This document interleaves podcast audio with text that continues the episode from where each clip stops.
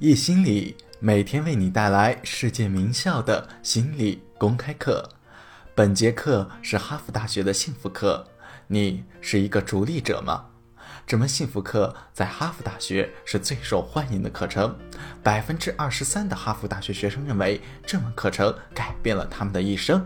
本门课的授课导师泰本也被誉为哈佛大学最受欢迎的导师。下面课程开始。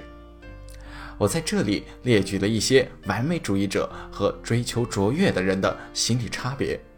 第一，就是完美主义者只能感受到暂时的轻松，他们会感受到持续的压力，但是在他们达到目的之后，他们会有一段时间的短暂轻松。这就是典型的逐利者。这里举个逐利者的例子，X 先生。X 先生还上幼儿园的时候，其实他是拥有着一种对于学习的热情和喜爱的，他非常享受学习的快乐。上了小学之后，X 先生开始逐渐有了压力，拼命的想进入梦想的初中。进入梦想的初中之后，也只有前两个星期感到非常的高兴，因为又要开始考虑如何进入梦想的高中了。为什么？因为这所高中是进入全国最好大学的垫脚石，所以 X 先生又在初中努力的学习。但是他这时候已经不再享受努力的过程了。他最后成功了，他进入了梦想的高中，他很兴奋，从来都没有这么高兴过。然而，短短一个周之后，压力又回来了。他必须充实自己的简历，让他进入梦想中的大学。他过得很挣扎，一点意思都没有。他对自己说：“这个只是暂时的，痛苦是暂时的。等我进入全国最优秀的大学，我就会得到回报。”终于，他进入了自己梦想的大学。然后他说：“现在我终于能够放手的好好放松一下了，因为我已经进入了这间大学，我的人生从此稳定下来了。”但是在进入大学之后，压力又出现了，而且很快出现了激烈的竞争，因为每个人都和他一样的优秀，一样的努力，因此他必须非常非常的努力，才能够得到他梦想中的工作。他在大一的时候得到了理想的实习机会，但是压力又继续出现了。他感受过轻松，也感受过愉快的时光。但是那些都是在考试结束之后，或者是在放假期间。但是每次压力又会突然的出现，他自己也不明白为什么他不开心，因为这一切都是他想要的，他非常想要这些多于别的一切。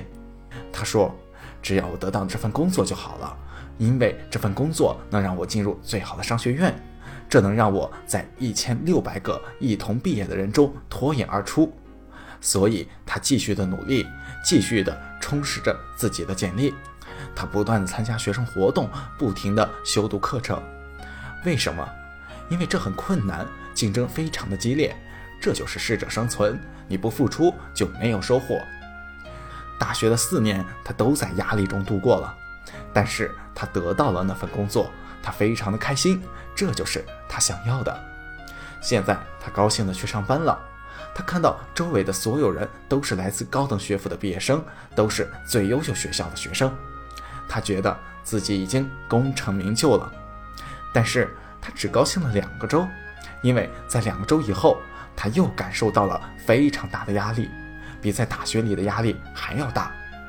他没有时间再像大学食堂那时候悠闲的吃饭，他每周要工作八十到九十个小时，他一点都不享受。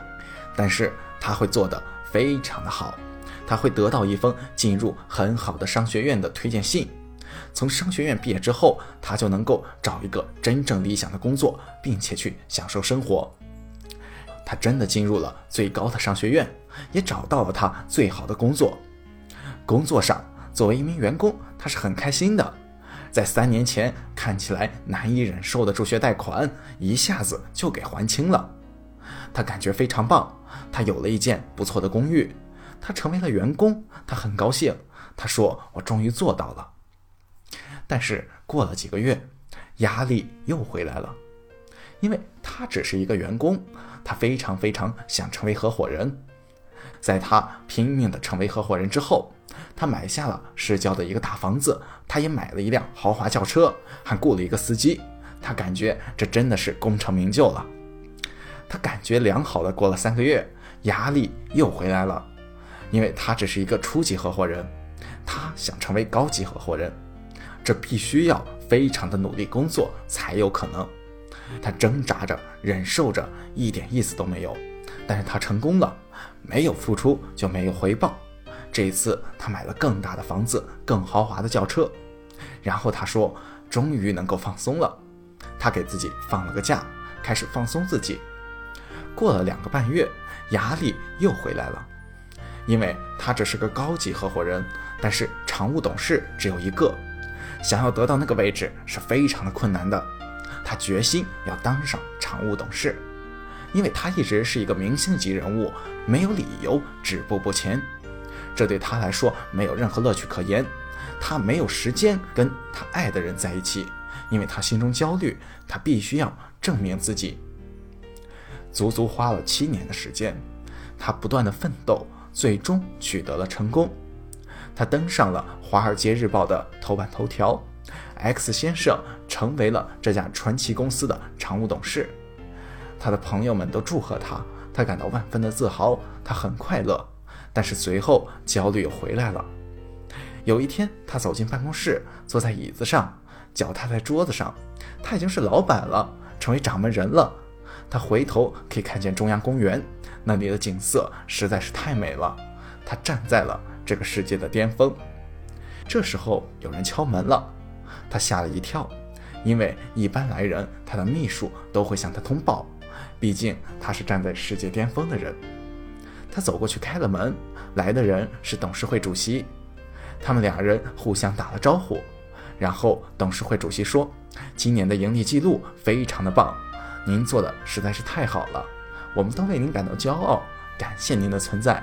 但是您应该退休了，您已经七十二岁了。”总的来说，这就是逐利者的生活，只关注从 A 点到达 B 点，然后轻松半个到一个月，然后 B 点又变成了新的 A 点，就像是一只不断向上爬的老鼠。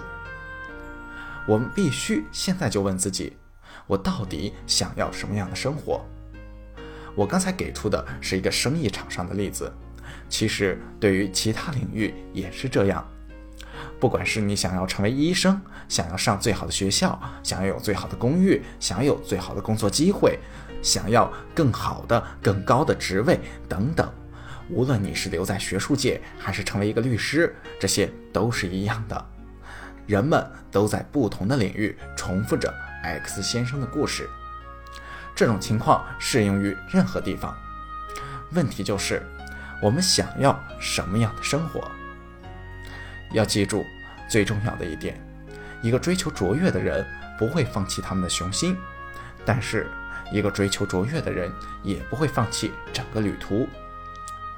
追求卓越的人，他们常常会获得更高的成就。他们并不只是关注短时间的放松，而且还关注长久的满足。生活中会有起起伏伏，但是也能够享受旅程中的每一天。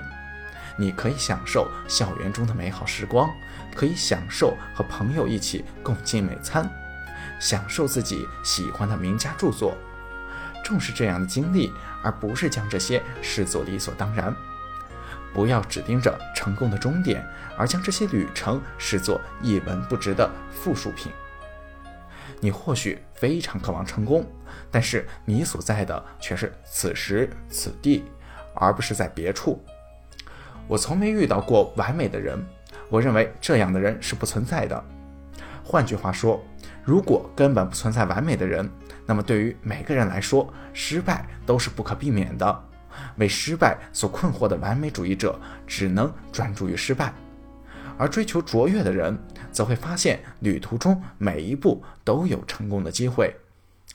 完美主义者常常把时间浪费在必须读清楚每个字，我要得到最好。我要拿满分，要么全部，要么没有，要么我上交一份完美的论文，要么我干脆不交论文，要么我拿到 A，要么我就是一无是处。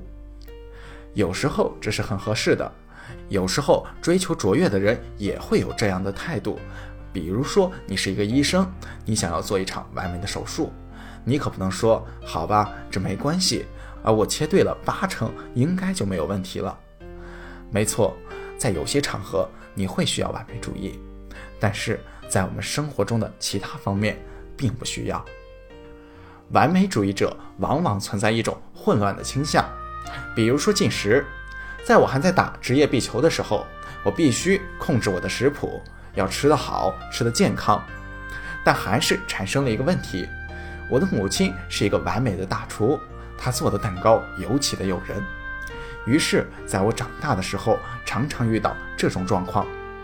我在比球训练过后回家，饿得要命的打开了冰箱。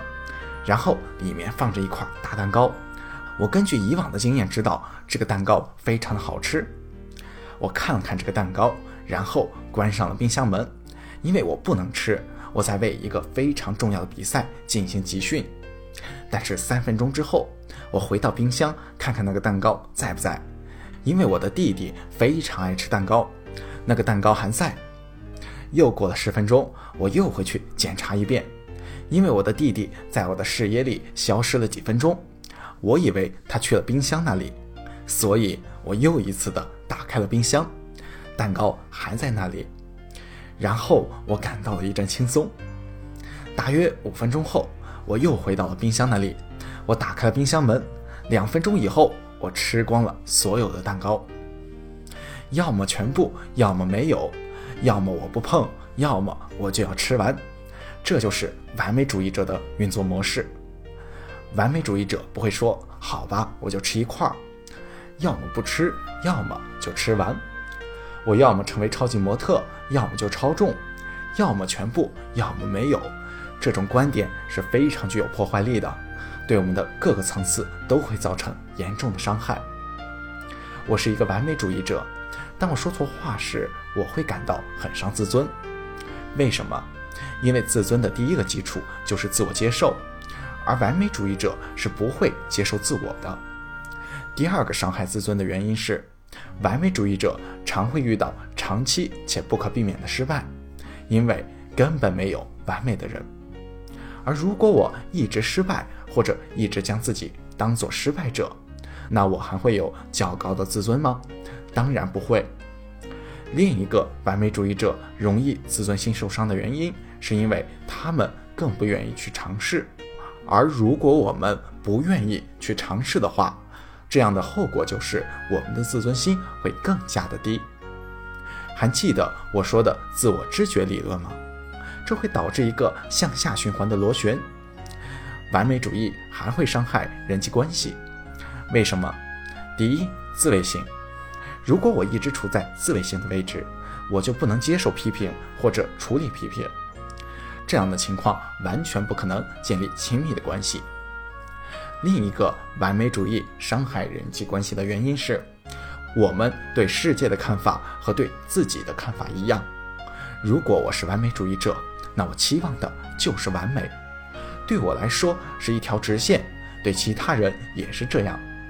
不论是对于我的伴侣，还是对于我的孩子、朋友，都是这样的要求。我以前也说过了，没有完美的人。我们第一次见面的时候，可能是感觉完美的，在度蜜月的时候也是完美的，但是突然，我们开始发现对方的缺点了，那不是我一开始以为在一起的那个人。但是对方是人，如果我从对方身上期待的是完美，我肯定会失望的，也肯定会沮丧的，我肯定会对自己的伴侣感到不认可。这个就会渐渐的伤害两个人之间的关系。对于持续成长的关系来说，理想的人际关系不是一个没有失败、没有不和的关系。理想的人际关系包含众多的积极因素，但也会包含不和、失望和争吵，这才是健康的人际关系。这让人际关系随着时间变得更加的稳固。关键在于其中的度。你在人际关系中包含的积极因素和消极因素各有多少？这里的关键不是只有积极而没有消极因素，这样的关系是不健康的。这样的关系有过多的抑制和压抑。完美主义会导致焦虑和压力。完美主义者总是对失败感到恐惧，而不是感到兴奋。难道我不应该成为完美主义者吗？人们不愿意放弃这种方式的原因之一就是，他们认为这是最快的方法，是最有效通往成功的方法。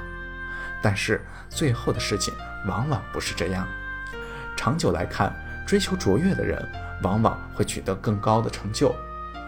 我们说了一节课关于完美主义者的问题，那么下节课我们会说一下追求卓越的人他们是什么样子的，他们和完美主义者有什么样的区别。